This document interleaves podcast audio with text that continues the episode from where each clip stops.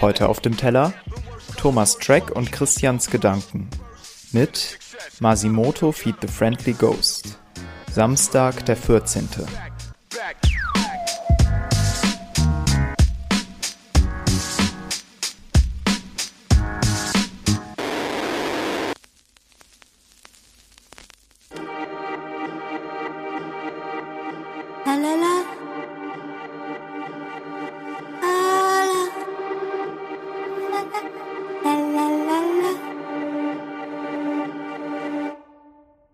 Der Spuck im Hochhaus ist vorbei, der Fluchlegende. All die Hitchcocks und die Jigsaws Crip walken durchs Gelände. Mike Myers heißt jetzt Meyer, Freddy Krueger, Freddy Krüger. Ob die Bösen immer Deutsche sind, das wissen nur die Bücher.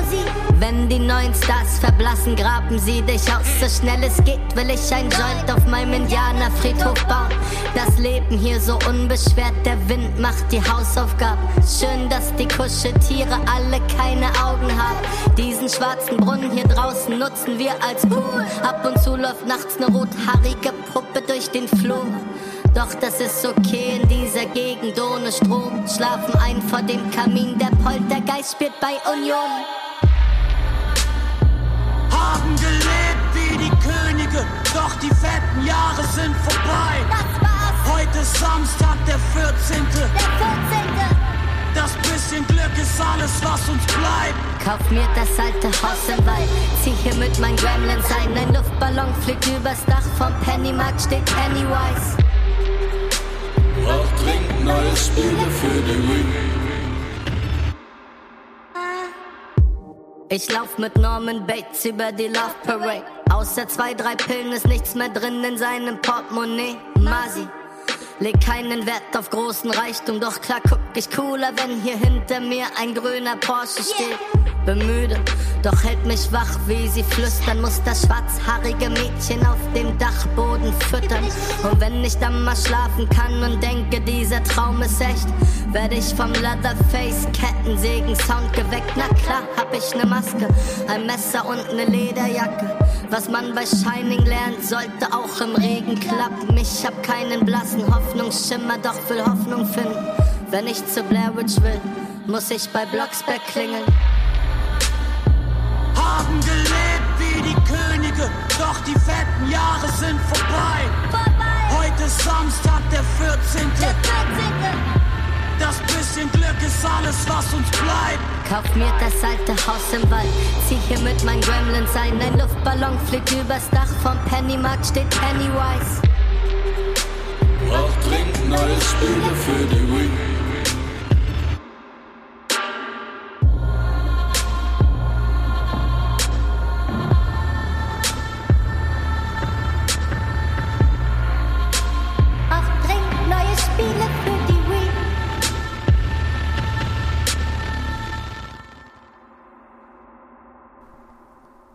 Nachdem ich den Track das erste Mal gehört hatte, stellte ich mir die Frage, worum es eigentlich im Kern geht. Der Titel verrät natürlich schon einiges, denn er ist eine Anspielung darauf, dass Freitag der 13. als Unglückstag bekannt ist und auch ein Horrorfilmklassiker ist. Und damit hätten wir das Thema benannt, das sich meiner Meinung nach wie ein roter Faden durch den Track zieht. Horrorfilme. Horror ist zweifelsohne ein Genre, das nicht jedem gefällt. Viele haben einfach keinen Spaß daran, sich zu erschrecken oder genießen die Spannung eines Horror-Thrillers nicht. Andere wiederum können gar nicht genug von dem Adrenalin kriegen, das durch den Körper strömt, wenn auf einmal eine gruselige Gestalt auftaucht.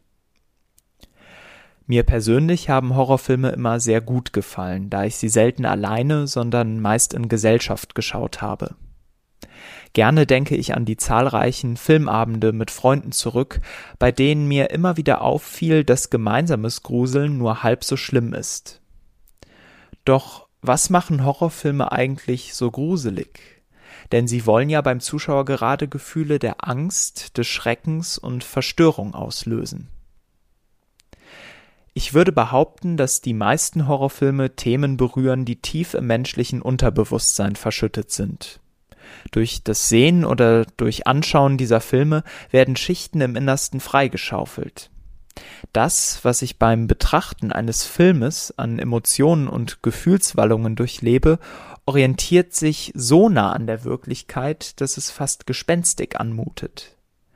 Denn auch im wirklichen Leben begegnen einem immer wieder Monster, vor allem in Form von Gedanken, die es zu bekämpfen gilt. Dass das nicht immer einfach ist und negative Gedankenfetzen einen runterziehen können, wisst ihr ja sicher selbst. Während es durchaus auch andere Filmarten gibt, die mit einem glücklichen Ende gekrönt sind, einem sogenannten Happy End, so ist das Spezifikum des Horrorfilms, dass er einen in der Regel geschockt und mit vielen offenen Fragen zurücklassen kann. Und so und nicht anders ist ja auch die Realität. Man schaue doch nur einmal die aktuellen Nachrichten an, die uns ein Bild des Grauens zeigen.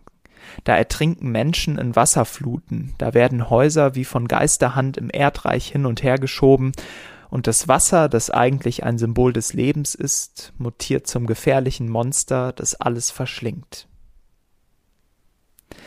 Es gibt jedoch ganz offensichtlich einen gravierenden Unterschied zwischen Fiktion und Wirklichkeit. Denn während man einen schlechten Horrorfilm im Fernseher einfach abschalten kann, lässt sich das unerklärliche Böse im wahren Leben nicht so einfach abknipsen. Und wieder einmal landen wir beim Begriff der Hoffnung. Ich persönlich werde davon getragen, dass mein Lebensfilm einen durchaus kompetenten Regisseur hat, der nicht nur auf Happy End steht, sondern von Anfang an einen Plan für mich hat.